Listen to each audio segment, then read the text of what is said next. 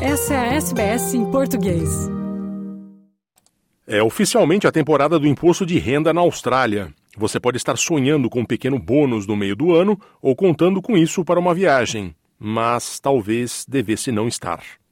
Muita gente no TikTok está compartilhando imagens da quantia que pagou ao Australian Taxation Office, o ATO, e desabafando sobre o quão pouco foi seu retorno, se é que tem direito de receber algum. Você vai me encontrar chorando atrás da minha mesa, escreveu uma pessoa no TikTok depois de compartilhar uma captura de tela mostrando que devia 6.322 dólares e 50 centavos ao ATO.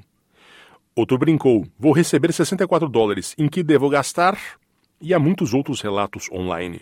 Então, as pessoas realmente devem mais à Agência Australiana de Impostos este ano? Vamos contextualizar.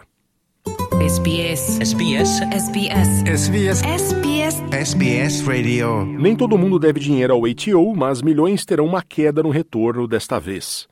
Este é o primeiro ano fiscal desde 2018-19 sem a compensação de baixo para médio rendimento, a LMITO, na sigla em inglês para Low and Middle Income Tax Offset, que terminou em 30 de junho de 2022. O LMITO foi introduzido no orçamento daquele ano fiscal, estendido durante a pandemia e depois aumentado pelo governo da coalizão no ano passado. A oposição trabalhista, na época, apoiou a decisão. Nem o Partido Trabalhista nem a coalizão, que é a aliança entre liberais e nacionais, planejaram que fosse mantido para 2022 e 2023 ou além. Este corte temporário de impostos foi destinado a pessoas que ganhavam entre 37 mil a 126 mil dólares anuais, dando inicialmente um benefício fiscal de 1.080 dólares. No ano passado, o valor aumentou para 1.500 dólares para pessoas que ganharam entre 48 mil a 90 mil dólares no ano financeiro de 2021-2022. Cortar o LMITO significa, em última análise, que o governo economizará dinheiro, cerca de 4,1 bilhões de dólares, de acordo com os documentos orçamentários de 22-23. Então, isso significa que você pode ter uma discrepância na sua declaração de imposto de renda pela primeira vez em alguns anos.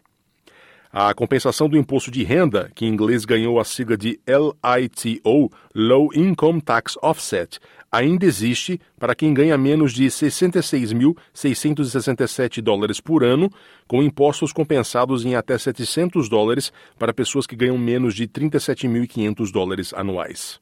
Cerca de 10 milhões de australianos e residentes no país reivindicaram a compensação em 2020 e 2021. Na Austrália, o rendimento tributável médio é de 68.289 dólares, de acordo com os números mais recentes da ATO de 2021. Natalie Lennon, que é contadora há mais de 20 anos, diz que a remoção do LMITO é a razão mais provável pela qual você pode ter um retorno menor ou mesmo nenhum este ano.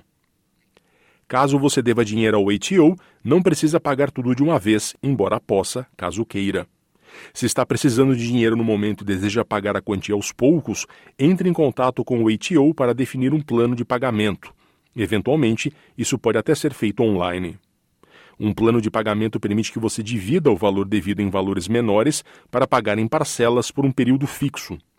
Caso precise falar com um conselheiro financeiro de seu estado ou território, ligue para a National Debit Helpline em 1800 007 007. Quer ouvir mais notícias como essa? Ouça na Apple Podcasts, no Google Podcasts, no Spotify ou em qualquer leitor de podcasts.